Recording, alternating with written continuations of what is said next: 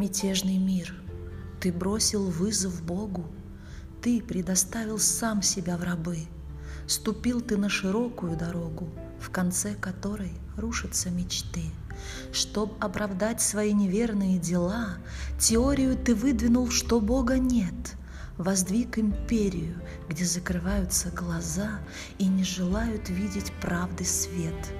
Безбожный человек затмил свой разум в надежде, что не состоится Божий суд, что после жизни ты исчезнешь сразу — душа твоя запачканный сосуд, и голос совести внезапно говорящий оставлен, презираем и забыт.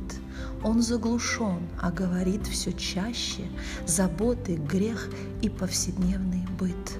Но в суете сложившихся столетий, разрушенных и созданных миров, есть то, за что любой в ответе, отвергнутая Божья любовь.